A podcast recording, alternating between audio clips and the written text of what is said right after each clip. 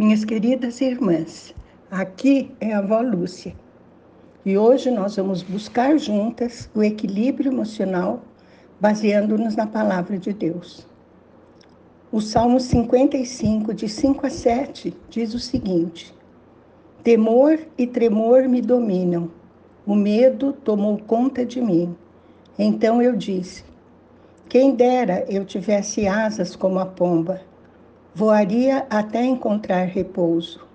Sim, eu fugiria para bem longe e no deserto eu teria o meu abrigo. Davi estava com um grande problema emocional quando disse essas palavras, minhas irmãs. Vamos orar. Senhor, esta é a tua palavra. Mostra a vontade que temos de desaparecer quando estamos em desequilíbrio emocional. Senhor, abre nossos ouvidos e nosso coração para que possamos entender hoje que há um tempo para todas as coisas e que não devemos chegar a esse desequilíbrio emocional que torna a vida muito mais complicada. Isso te pedimos em nome de Jesus. Amém.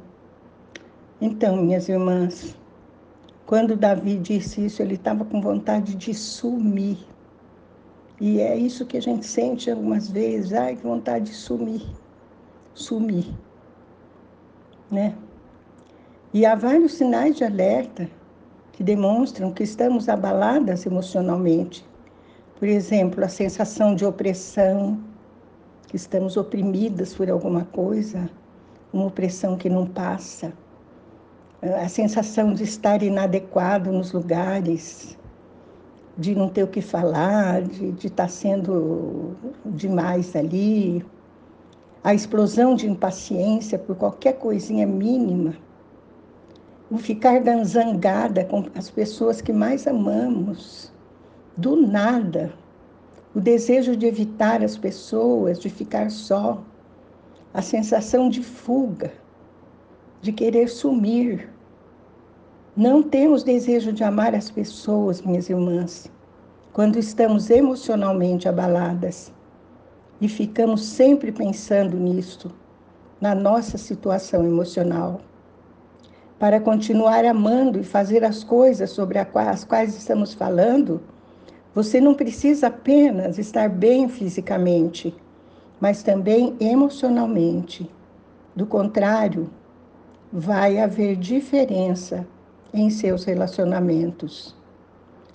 Vamos às sugestões da palavra de Deus para encontrar o equilíbrio emocional. primeira delas é ficar sozinho.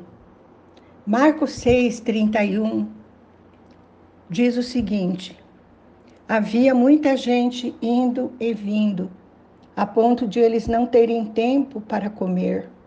Jesus lhes disse: Venham comigo para um lugar deserto e descansem um pouco. Isso aqui está demonstrado um fato da vida de Jesus com os seus apóstolos. Eles não tinham tempo nem para comer. Tantas pessoas que vinham buscá-los, né? É, indo e vindo, diz a palavra. Então Jesus chama-os, venham comigo para um lugar deserto, descansem um pouco. Muitas vezes a palavra de Deus nos fala de Jesus se afastando para ficar sozinho. Muitas vezes também precisamos desse tempo sozinhas, minhas irmãs. Precisamos ter um momento solitário. Jesus sempre se isolava das multidões. E ele fazia isso quando precisava se recarregar emocionalmente. Jesus era uma pessoa que estava disponível o tempo todo.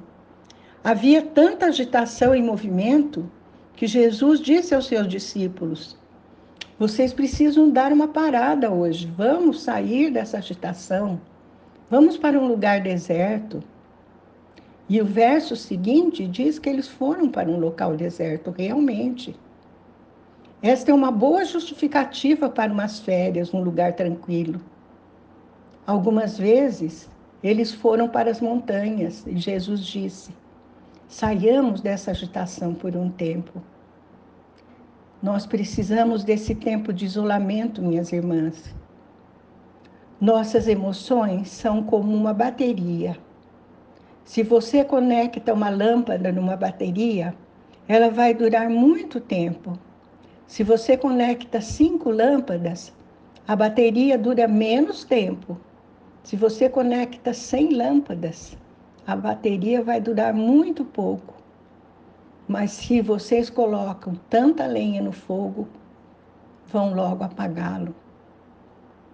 Porque às vezes a gente se sobrecarrega, né?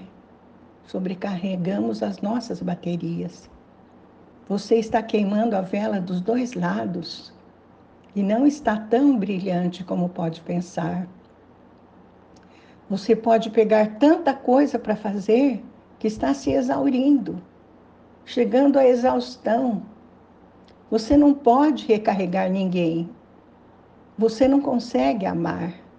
Você precisa de tempo para se recarregar emocionalmente. Solidão e quietude oferecem essa possibilidade. Você pode ter cinco conversas desgastantes por dia e chegar em casa sem nada para dar. Basta um conflito para desgastar você. Somos feitas de carne e osso, minhas irmãs. Somos frágeis também. Precisamos conhecer os nossos limites. Segunda coisa que está na palavra de Deus é o hábito do lazer.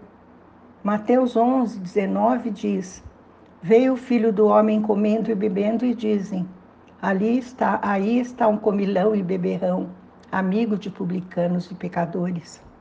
Mas a sabedoria é comprovada pelas obras que a acompanham. Jesus gostava da vida, minhas irmãs. Ele gostava de se reunir com pessoas. Gostava de estar na companhia de pessoas. A sua sabedoria era acompanhada por milagres e palavras oportunas.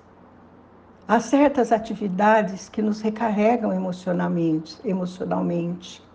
Cafezinho com as amigas, né? Que bom que é conversar com alguém com quem a gente gosta, de quem a gente gosta muito. Tudo isso é um hábito de lazer. Aquilo que a gente faz, que a gente costuma dizer, jogar conversa fora, dar risadas, compartilhar os nossos coisinhas do dia a dia. Há certas coisas que recriam energia, entusiasmo e revigoram nossas forças. Depois de praticá-las, nos sentimos muito bem e não mal.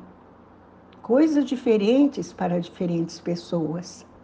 Temos coisas diferentes que nos recarregam porque nós fomos feitos diferentes. Podem ser hobbies, pode ser um esporte, jogos, artes. Vocês precisam experimentar e encontrar o que a recarrega emocionalmente. Você precisa encontrar tempo para fazer isso. Se você está trabalhando com sua mente todo o tempo, uma das coisas que precisa fazer para relaxar é fazer coisas com as mãos. Quando minha mente está cansada, trabalhemos com, com as mãos. Algumas de vocês que trabalham com as mãos, quando ficarem cansadas, trabalhem com a mente. Jesus foi a pessoa com o ministério mais intenso que já viveu e ele mesmo desfrutou a vida. Lembra que a palavra de Deus que ele gostava de passar na casa de Betânia, onde estavam Lázaro, Maria e, e, e a outra irmã, né? Ele gostava de ficar lá com eles, recarregando as suas energias. Quanto mais você está envolvida num ministério intensivo, quanto mais você está envolvida em ajudar outras pessoas, mais você precisa desse tempo livre. O verdadeiro ministério é dispendioso e também exaustivo. Quando você está ajudando pessoas, está aconselhando, está encorajando, está supervisionando, servindo, qualquer que seja o seu trabalho, é quando você está se dando que se torna cansativo e exaustivo para nós. Você precisa de tempo livre, minha irmã. outras coisas. Outra coisa é saber sorrir sempre.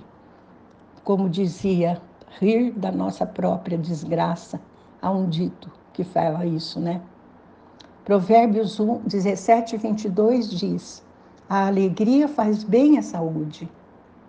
Sorria de si mesmo, minha irmã, de seus erros bobos. Você ficará mais bonita com isso. Desenvolva o hábito de rir, de dar risadas, de se divertir com seus erros. Há estudos que provam que quando você sorri, aumenta o número de células T, que melhoram seu nível imunológico. É bom para a sua saúde. Quando você sorri, produz endorfina em seu cérebro. O humor, o humor traz então benefícios. Sorrir, minha irmã, é um dom de Deus. Deus tem senso de humor. Ele fez você com senso de humor. A Bíblia diz que Deus sorri. Precisamos aprender a sorrir. Humor é um recarregador emocional e um reconstrutor de amor. Há casais que têm sérios conflitos no casamento. Eles dizem: algum dia vamos olhar para isso e riremos de tudo. Aí perguntamos: por que esperar? Por que não rir agora? A estupidez dos argumentos, a estupidez dos conflitos. Tenho vergonha de confessar para vocês, um dia eu estava brava com meu marido e joguei nele o quê? Um maço de cebolinha.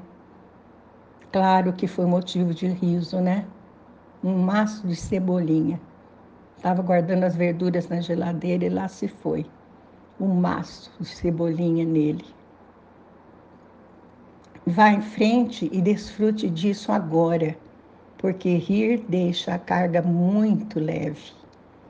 Para pessoas que amam durante um bom tempo, você precisa se recarregar emocionalmente com hábitos como isolamento, recreação e risos.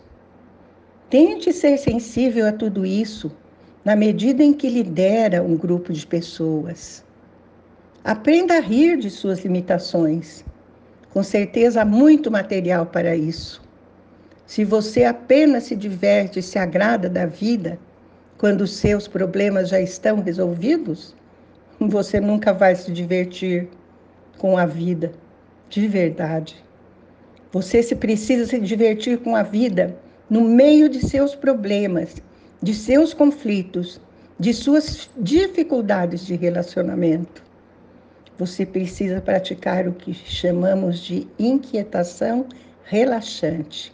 Sim, há coisas que são muito sérias na vida, não há dúvida disso. Você diz: se você conhecesse meus problemas, não iria rir. Em vez disso, diga: se você conhecesse meus problemas, você iria rir deles. O fato é que a questão não é ter problemas ou não, mas é como você vai lidar com eles e com os hábitos que vão ajudar você a se conservar emocionalmente equilibrada. Amém? Vamos orar. Pai querido, te agradecemos de coração a nos ensinar, por nos ensinar a viver, Pai. Viver com alegria, viver descansadas, viver às vezes procurando recarregar as nossas energias com o isolamento, como Jesus fazia, de vez em quando se retirando para descansar, para orar. Que maravilha, Pai! Todos os teus ensinamentos para uma vida feliz na tua presença estão contigo, contidos na tua palavra. E é isso que pedimos, em nome de Jesus. Amém.